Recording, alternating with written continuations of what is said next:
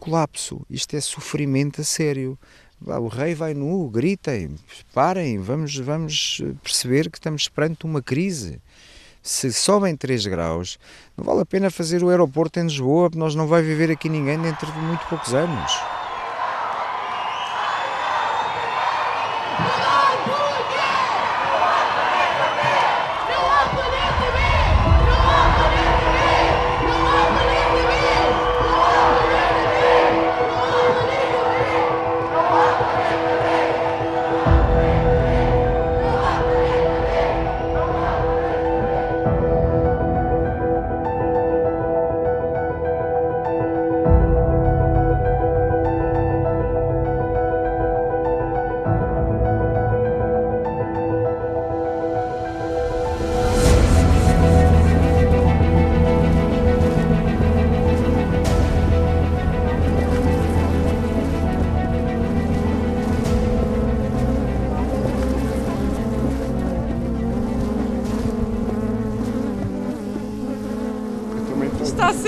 Um ataque à antena 1. Aqui está a ver, isto já é criação, já está para nascer. O som das abelhas é, é, é maior do que o da sua voz. É assim todo dia. Vítor Claro anda à procura da rainha, uma abelha que está a tentar ganhar a colmeia pelo cheiro. Onde é que ela está? Há de andar aqui algures. Elas, quando, são, quando ainda não estão fecundadas, são mais difíceis de encontrar porque não têm o abdômen tão dilatado. Nós, quando cá introduzimos, não podemos simplesmente introduzi-la, mesmo não, a colmeia não tendo rainha, não podemos cá introduzir, senão elas matavam-na. Então, enchemos isto aqui com pasta de açúcar ehm, e depois destapamos esta entrada e as abelhas vão comendo esta pasta. Normalmente isto leva aí um dia e meio, dois dias para elas comerem, é o tempo para elas começarem a habituar ao cheiro da rainha. E a rainha começa a produzir as feromonas que vão controlar a colónia. É através dos cheiros que a rainha produz é que ela consegue unir as abelhas, fazer com que elas trabalhem hum, e que não a matem, não é? Este apiário fica às portas de Vila Velha de Rodão, distrito de Castelo Branco. O apicultor Vitor Claro não é o dono do terreno, mas o proprietário cedeu-lhe parte da herdade e, em troca, tem abelhas a polinizar as pastagens e também recebe alguns frascos de mel. Este apiário é de criação, por isso é que estão ali aquelas duas colmeias mais altas, que são as criadeiras, é onde se fazem os alvéolos reais. Aqueles ali é onde nós fecundamos as rainhas. Eles estão de propósito, assim, todos desencontrados, estão cheios de erva à frente, estão bem de propósito por causa das abelhas asiáticas, porque elas ficam a pairar à frente das colmeias, à espera que as nossas entrem e depois apanham-nas. E com erva elas têm muito mais dificuldade. E como ali é a fecundação das rainhas, as rainhas são fecundadas em voo, quando regressam do voo, correm o risco de ter aqui as asiáticas à espera. Equipado com fato e máscara de um branco imaculado, o apicultor Vitor Claro senta-se de cócoras junto a uma caixa de madeira e prepara-se para pintar de verde as rainhas que já estão fecundadas. Então, nós todos os anos marcamos as rainhas com a cor daquele ano, que é para sabermos onde é que, eh, de que ano é aquela rainha. Por norma tentamos mudar as rainhas todos os anos, mas há vezes rainhas até boas e isso deixamos estar mais tempo. Há uma caneta verde e está a pôr-lhe uma pinta este, verde. Este ano é o ano verde. Está marcada. Esta rainha já está marcada. É para ela que vão trabalhar agora as abelhas obreiras. Na verdade, é a presença dela que mantém a ordem no lugar. Depois, os zangões, os machos, têm como única função fecundar a rainha durante o voo nupcial.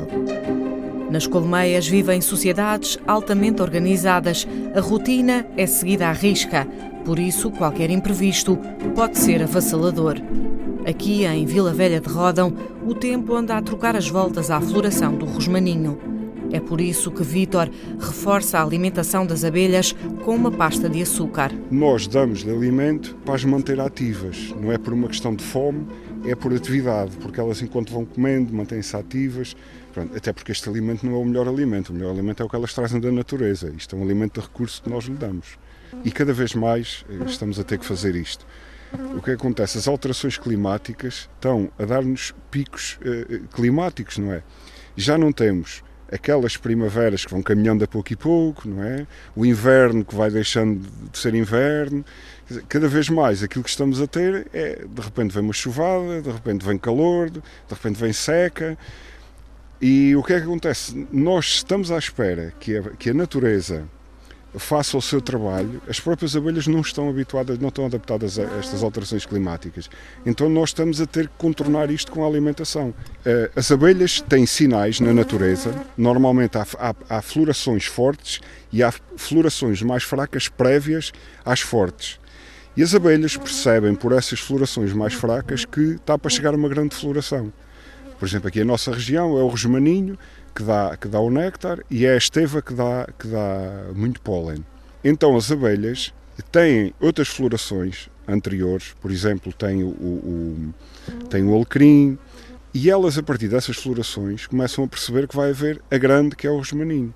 Então, antecipadamente, a rainha começa a aumentar a postura. Para quê? Para que quando chegar à grande floração, ela estar com uma grande quantidade de mão de obra e armazenar o máximo possível. Isto é o que a natureza faz.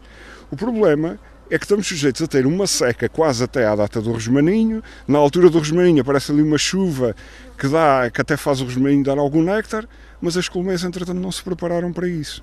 Então tem que lhe começar a dar uma alimentação líquida, a simular que seja um outro néctar a entrar, para que a, rainha comece a meter muitas, muita, muitos ovos, não é?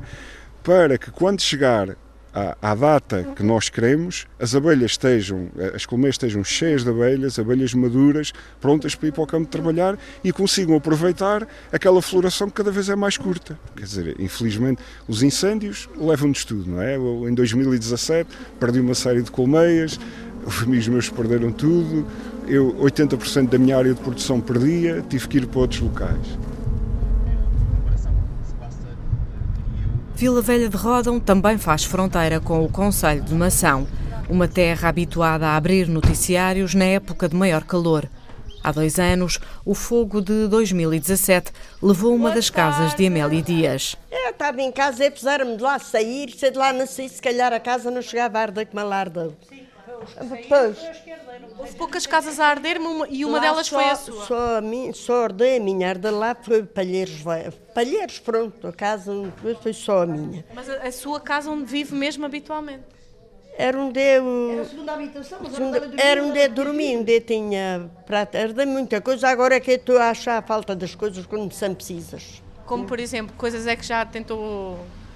E deram-me, eles deram-me construíram uma casa e deram-me coisas para pular dentro. Sentada a beber a bica no café da freguesia do Carvoeiro, a memória dos 85 anos de Amélia Dias não a traiçoa e sabe que o rótulo Mação, a terra de incêndios, este rótulo só tem pouco mais de 30 anos. Sei lá, já vi muitos. Antigamente não havia incêndios, vinha o último, também aquele cabeço tudo a arder. Porquê que antigamente não havia incêndios? Não sei, a senhora andava nos charradores no campo, fazia na comida, andava os rosineiros, pastores, a gente andava no campo, fazia lume no verão, fazíamos a comida muitas vezes nas hortas. Nunca havia incêndio, agora é uma desgraça, é posto por mão, sei lá. É, a, gente... a senhora trabalhava no campo também? Trabalhei, trabalhei sempre no campo. Na sede do Conselho de Mação, o vice-presidente António Louro estende a fita do tempo. É preciso percebermos que os grandes fogos são um processo de evolução da paisagem que tem a ver com o colapso do mundo que desapareceu. Nós tínhamos um território no interior do país onde viviam dezenas de milhares de agricultores que tinham milhares e milhares de cabeças de gado, de cabras, de ovelhas, de vacas, que consumiam eh, imensa biomassa e que criaram uma paisagem em que a floresta era compartimentada. Portanto, tínhamos floresta nas áreas de maior declive, junto da, da, das povoações, mas nas áreas de encosta que não era possível utilizar para a agricultura. Todos os vales tinham uma utilização agrícola, e no outro lado da, da, da, do vale estava novamente a floresta, e portanto a floresta estava compartimentada. Tem tudo a ver com o êxodo rural. Exatamente. As grandes mudanças económicas e socioeconómicas que, daí, que vieram da, nos últimas quatro décadas fizeram que a agricultura de subsistência deixou de ser economicamente atrativa para as pessoas, as pessoas abandonaram a agricultura e genericamente mudaram-se para as cidades e a floresta que antes estava só nas encostas acabou por invadir o território todo até entrar hoje pelos quintais das casas adentro. Isso criou uma paisagem completamente nova que nunca aqui tinha existido. Em apenas 30 anos. Em apenas 30 anos. E, portanto, passámos de uma situação em que eh, tínhamos algum risco para termos um risco brutal. Na aldeia vivia o braço armado que era o agricultor, que fazia acontecer as coisas na paisagem. O agricultor desapareceu, com ele desapareceram as áreas agrícolas, desapareceram as cabras, desapareceram as vacas. E a floresta sozinha invadiu sem grandes eh, interferências humanas, ela ganhou enorme território na maior parte das áreas, portanto nós temos que ter alguém a pensar a paisagem, que é uma coisa que neste momento não acontece. Cada proprietário está preocupado com as suas propriedades, aqueles que podem ou que têm capacidade de ação, e não há ninguém a pensar no resultado do somatório das ações todas individuais. 114 pessoas morreram nos fogos de há dois anos em Portugal. Os incêndios resultaram também em perdas económicas superiores a mil milhões de euros. Foi o maior uh, ano de sinistros do setor em Portugal. Uh, isto, números globais, praticamente chegaram aos 300 milhões de euros que o setor pagou indenizações a, a, quem tinha, a quem tinha seguro. Mas também temos consciência de que havia, fez, enfim, houve muitas perdas económicas que não estavam seguras. José Galamba de Oliveira é o presidente da Associação Portuguesa de Seguradores e confirma que os incêndios de junho e outubro de 2017 foram as tragédias mais caras de sempre para o setor dos seguros em Portugal. Os fenómenos extremos, que antes eram raros, estão a tornar-se cada vez mais frequentes e a colocar desafios ao setor. Temos de ter atenção de que hoje em dia para muitos eh, consumidores, muitas famílias, muitas empresas, esta compra do seguro é essencial, porque é uma forma de, obviamente, transferirem o risco, mas obviamente se este risco passa a ser uh, maior, porque, é, porque as ocorrências são mais frequentes ou de maior gravidade, a prazo isto vai significar uh, aumentos de preço no, nos prémios desses, desses seguros, ou no limite, e, pode, e podem de facto acontecer no limite, numa situação extremada, há riscos que deixam de ser seguráveis, porque se Uh, para existir um seguro tem que haver incerteza na, da ocorrência. Se passa a ser uma certeza, porque em função das alterações climáticas este, este, tipo de eventos são, são, quase uma certeza, depois não há seguro que valha.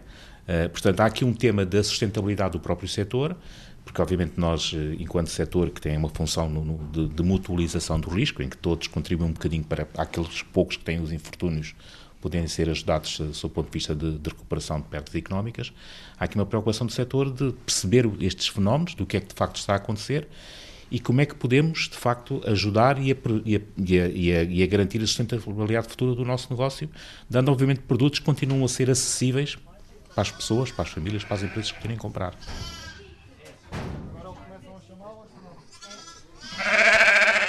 A nossa vantagem na escola é que temos aqui quase 400 ovelhas e dá para, para irmos mexendo muito. O professor Joaquim Carvalho senta uma ovelha no chão fofo de palha de um dos pavilhões da Escola Superior Agrária de Castelo Branco. Um. Numa das mãos, segura uma tesoura que mais parece um alicate. Na outra mão, segura a pata de uma ovelha. A aula de hoje tem como sumário aparamento corretivo de cascos. Está numa posição anatomicamente ele fica quieto. Esta é uma aula da recém-criada Escola de Pastores, que funciona aqui em Castelo Branco e também em Viseu. À volta de Joaquim Carvalho estão 11 alunos, alguns deles já a exercer há alguns anos a profissão de pastor, como Manuela Matias. Uh, sou de Lavacós do Conselho do Fundão. Portanto, há quanto tempo é que já anda nesta atividade da pastorícia? Da pastorícia já desde 2001. O que é que fazia antes? Uh, já tinha, tinha, pronto, tinha animais na mesma, mas era vacas. Depois troquei as vacas para cabras. Sim. É preciso ter um curso para, para fazer esta atividade? Porque é que se vai meter agora nisto? É assim, eu já, tinha, eu já tenho formação superior nesta área, por acaso tirei o curso aqui na Escola Agrária.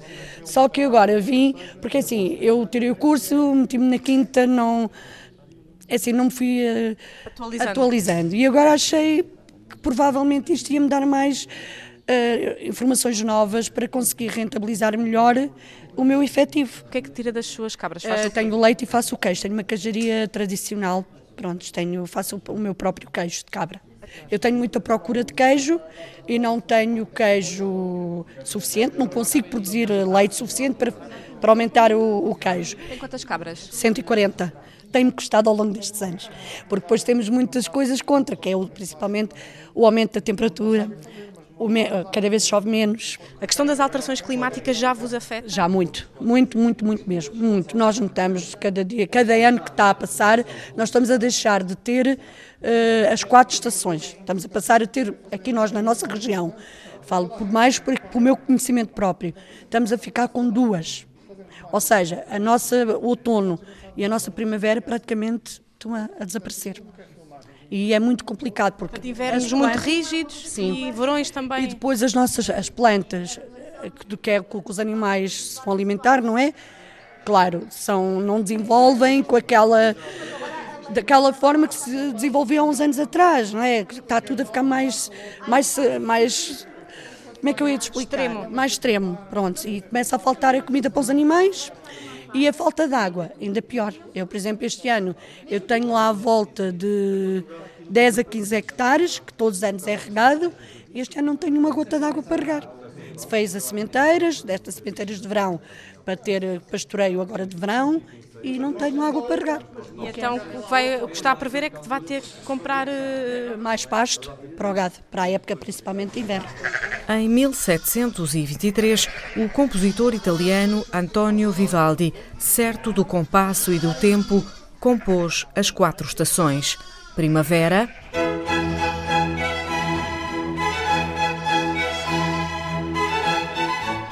verão, outono,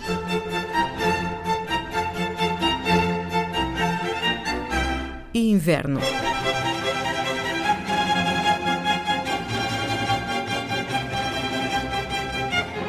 Será que, como Manuela diz, o outono e a primavera estão mesmo a desaparecer?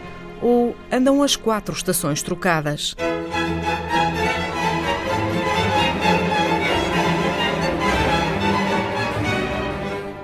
Eu diria que uh, provavelmente a senhora estará uh, exatamente a ser contaminada pelo facto da nossa memória ser seletiva. Responde à pastora Manuela o sociólogo do tempo, Carlos da Câmara. Se eu olhar para um ano ou dois não concluo nada, mas se eu olhar para muitos, muitos anos, já lá vão desde 70, quase 50 anos de observações, nós podemos ver que, paulatinamente, o começo dessa época verde a ser mais cedo. Professor, eu ia pedir-lhe que faça uma espécie de BI, que se apresente, que diga o seu nome, o que é que faz. O meu nome é Carlos da Câmara, sou professor associado da Faculdade de Ciências da Universidade de Lisboa, sou investigador no Instituto Dom Luís uh, e dedico-me a problemas relacionados com o clima, com extremos climáticos e com a monitorização do clima desde 1990, mais ou menos. Portanto, já lá vão uns largos anos. Portanto, não é incorreto chamar-lhe climatologista?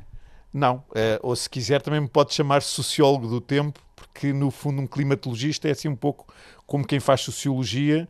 Nós não olhamos para um dia meteorológico específico, não é? Portanto, o estado do tempo de cada dia interessa-nos menos, mas tentamos perceber um conjunto de estados do tempo num determinado local durante vários anos e perceber como é que, do ponto de vista sociológico, eles se comportam. Há, há, há estados do tempo que são eh, mais frequentes do que outros e, sobretudo, tentar, por um lado, perceber porquê, porque é que uns são mais frequentes do que outros e depois também tentar entender como é que a, a sociologia desses estados do tempo vai variando ao longo dos anos. Da mesma maneira que um sociólogo pode comparar uh, uh, a sociedade lisboeta do século XX com a do século XXI, por exemplo. Ao longo do ano estamos a ter mais meses de março, com a instabilidade associada também à cultura popular do março-marçagão, manhã inverno, à tarde verão. Há alguma verdade nisso.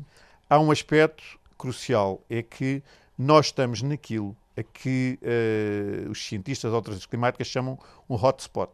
Um hotspot é exatamente as regiões do globo onde o impacto das alterações climáticas é maior. E muitas vezes as pessoas pensam que as alterações climáticas têm só que ver com um aumento da temperatura e com uma diminuição da precipitação. Portanto, aquilo que nós chamamos de tendências, né? Portanto, tal e qual como a inflação, né? portanto é uma tendência.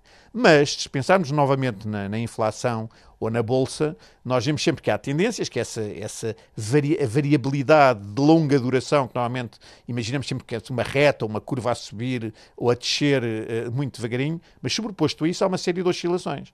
Essas oscilações é o que nós chamamos de variabilidade. Ora bem, os estudos mostram que essa variabilidade aumenta com as alterações climáticas e, portanto, no fundo, nós temos, não, não só vamos ter uma temperatura mais elevada e uma precipitação uh, menor, mas uh, vai haver maior oscilação desses parâmetros em torno dessas tendências e, portanto, haver mais secas ou até mais cheias. Portanto, muitas vezes pessoas dizem, então, mas uma cheia... Menor espaço de tempo. Exatamente. Portanto, isso é uma característica. Portanto, de certa forma, poderá haver um março-marçagão mais, uh, uh, uh, mais incrementado, se quiser. Em Portugal, como é que as pessoas já podem percepcionar os efeitos das alterações climáticas? Ou seja, em que aspectos é que podemos dizer isto tem a ver com alterações climáticas? Eu diria, talvez um pouco enviesado pelas minhas, pelas minhas atividades, através do aumento da época de fogos, através do aumento de frequência e intensidade das secas, através da erosão costeira que reflete forçosamente um pequeno, um pequeno aumento da altura do nível médio do mar, uh, através de, do desaparecimento de determinadas espécies, portanto, há todo um conjunto de, uh, através, e muito importante, de um aumento de ondas de calor no verão, que também as ondas de calor são definidas uh, matematicamente, é? Portanto, e o que vemos é que tem vindo a aumentar as ondas de calor nos últimos, nas últimas vintena de anos. A entrada do Alentejo és um uma estrela brilhante. Francisco Bárbara, 78 anos, vai animando o princípio da tarde na taberna A Leiteirinha, um lugar de encontros e petiscos na freguesia alentejana de Entradas, Conselho de Castro Verde. Está na história gravada à mesa, à beira do petisco e das minis, está um grupo de caçadores e entre eles o presidente, o presidente da Associação de Caça, António Raposo. Os predadores são muitos. As alterações climáticas na questão da caça reduzem drasticamente. Ao lado, o caçador Joaquim Martins também sobrevoa a conversa. A caça está a ser atingida a muitas espécies que, que não estavam cá e agora estão. As cegonhas emigravam para, para a África e a maioria delas ficou cá. As cegonhas, os carraceiros, isso são espécies que estão. São, são é uma praga, vá. a gente pode considerar que é uma praga, que as cegonhas há imensas e quando caçam, caçam juntas, caçam em linha. As cegonhas? As cegonhas, os carraceiros. O que é que uma cegonha caça? Então, quando no tempo de, caça tudo, tudo que mexer, elas comem.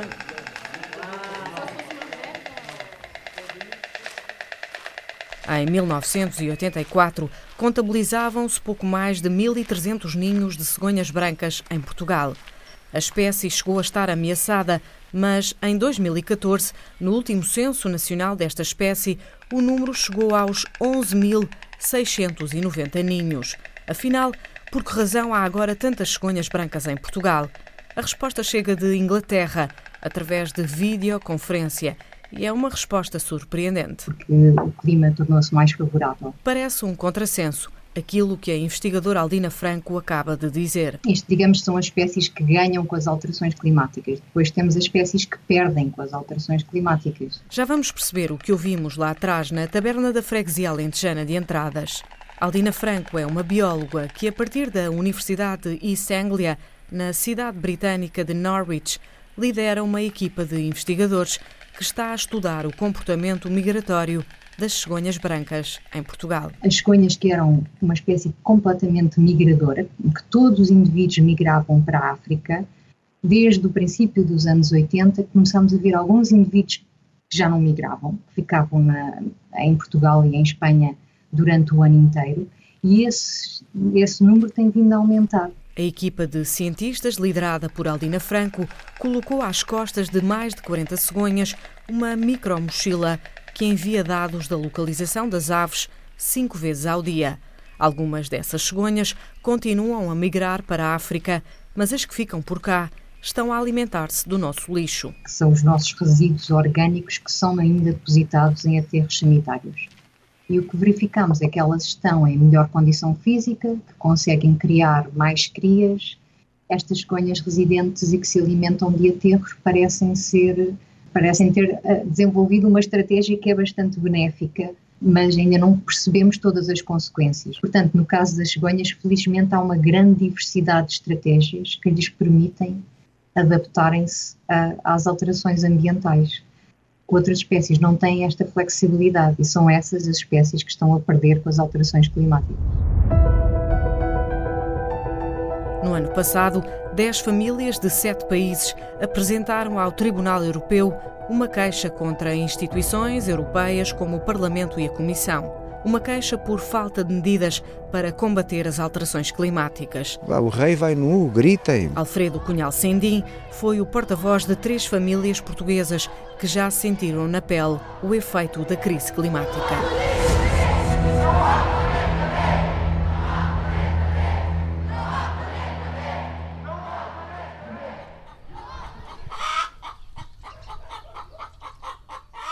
Tivemos, por exemplo, em 2000 e, há dois anos, na primeira semana de agosto, tivemos aqui uma vaga de calor de 47 graus durante uma semana inteira, com um vento suão que nos matou 12 hectares de vinha, olival e figueiras, numa semana. 12 eh, hectares com sistema de rega, a regar ao mesmo tempo, mas eram plantas muito jovens e não aguentaram, por exemplo. Posso lhes explicar, no mesmo ano, nós tivemos, eh, no dia no princípio de dezembro uh, desse ano, tivemos aqui uh, cerca de 200 milímetros de água em duas horas. Isto é um são, são baldes. A gente olha lá para cima, eu, isto foi às duas da manhã, parecia uma, uma cortina de água, não é chuva. Em Montemoro Novo, Alfredo Cunhal Sendim faz o que pode para fazer as pazes com a terra e cuidar dela como um bem comum. É aqui na herdade do Freixo do Meio, que há quase 30 anos ensina como o futuro do planeta pode estar nas técnicas do passado. Este planeta estava tapado de árvores, ou seja, quando nós tiramos o elemento árvore, temos, damos uma pancada nisto tudo, porque por variedíssimas razões, porque a árvore, por exemplo, é que faz uma das componentes do solo que hoje não existe, que é a manta morta, que são as folhas que estão no, no chão. A árvore é o elemento verdadeiramente eficiente a transformar luz em matéria orgânica. Ela, a sombra é fundamental por causa da temperatura do solo. Nesta herdade, a agrofloresta é o modelo a seguir. Basta olhar em volta. Não há um pedaço de terra com uma só cultura. Árvores, plantas e frutos coexistem no mesmo lugar. Porque nós estamos a tentar fazer todas as couves e os morangos, eh, como tudo o resto, por baixo das árvores. E por baixo de vários estratos de árvores. Porque se reparar na natureza, ela nunca põe sempre um, só uma árvore fechada em docel. Uh, são sempre vários, tem que ver com, a, com, o aproveitamento da luz e com a reflexão da luz e com a, com a questão de eficiência. Portanto, nós aqui tínhamos só oliveiras e estamos a pôr nogueiras lá em cima, depois estamos a pôr uh, limoeiros, mas também vinha, e a vinha vai subir por aquele uh, Salix babilónia, por aquele churão, não vai ficar presa, enforcada em arames. A vinha é uma planta que gosta de subir pelas árvores e produz muito mais quando está ligada às árvores. Temos que perceber que o sistema natural, qualquer um destes elementos, é como se fosse um órgão do nosso corpo. Portanto, eu pôr aqui este limoeiro sozinho, sem mais nada, é a mesma coisa que eu tentar pôr o meu coração a bombar fora do corpo, sem pulmões, sem fígado, sem. Tudo isto cria um, um, um sistema uma, um, com uma interdependência brutal. Para além deste este projeto agroflorestal desde há quatro anos que a Herdade do Freixo do Meio desenvolve o programa Partilhar as Colheitas. Os consumidores, que aqui se chamam coprodutores, comprometem-se a comprar só o que garantem consumir e a Herdade compromete-se a produzir, mas só produz na medida certa deste ecossistema. Alfredo dá como exemplo a carne. Porque é completamente diferente. Eu, eu, eu, ir, em termos de custos, em termos de risco, de tudo, eu produzir 50 frangos sem saber se o mercado os vai absorver ou não, do que eu fazer 50 frangos e já saber exatamente quais são as pessoas e quando é que vão receber. Neste momento, 120 famílias, grande parte de Lisboa, pagam um preço mínimo mensal de 50 euros para terem acesso a produtos biológicos todas as semanas ou de 15 em 15 dias. Hortícolas, frutas, pão, ovos, leite, carnes ou sopa. Neste programa, a desperdício alimentar zero. Como é que os produtos chegam até às famílias? Ou seja, é, é, o Alfredo ou alguém daqui que vai distribuir, as pessoas têm que vir Por cá? Por acaso amanhã sou, porque temos o rapaz de baixo e vou eu no caminhão mas uh, nós funcionamos com pontos de entrega, uh, por isso os pontos de entrega são sítios onde as pessoas acolhem a ir buscar os produtos, é a forma mais barata. O nosso maior ponto de entrega é, é mesmo uma loja nossa que temos no Mercado da Ribeira, no caso do Sodré, mas temos espalhados por toda Lisboa. No programa Partilhar as Colheitas também se partilham os riscos e a herdade não tem escapado aos efeitos das alterações climáticas. No meu ponto de vista, quanto mais tempo nós andamos desalinhados, as variáveis que temos pela frente são apenas duas, é tempo e sofrimento. Eu tive há dois anos em Moçambique e houve, uh, disseram-me lá uma frase fantástica. Um colega meu que estava na, na fila de multibanco ia ter uma reunião, fartava-se de olhar para o relógio e há um velhote que estava atrás, bateu-lhe no ombro e disse: Sabes qual é o teu problema? É que tu tens um relógio, mas nós temos o tempo. Muitas vezes as coisas vão para determinados estados e não há hipótese de voltarem a ser o que eram. E isso vem muito contra a nossa mentalidade. Se nós tivéssemos uma mentalidade de Idade Média, em que as pessoas achavam que a coisa mais normal da vida é começar a construir a, a Catedral de Notre-Dame para ser completada daí a 700 anos, e as pessoas achavam normal. Quer dizer, eu estou a trabalhar para uma coisa que só daqui a 700 anos é que vai estar pronto. Hoje em dia tem que ser antes do fim da legislatura, porque o que me interessa é ter os votos. E, e, e é a nossa mentalidade, nós queremos todos para amanhã. O problema é que as alterações climáticas têm muita pena, mas demoram muitas dezenas de anos. Portanto, mesmo que comecemos a atuar agora, não vai ser para nós e nem sei se irá ser logo para os nossos filhos.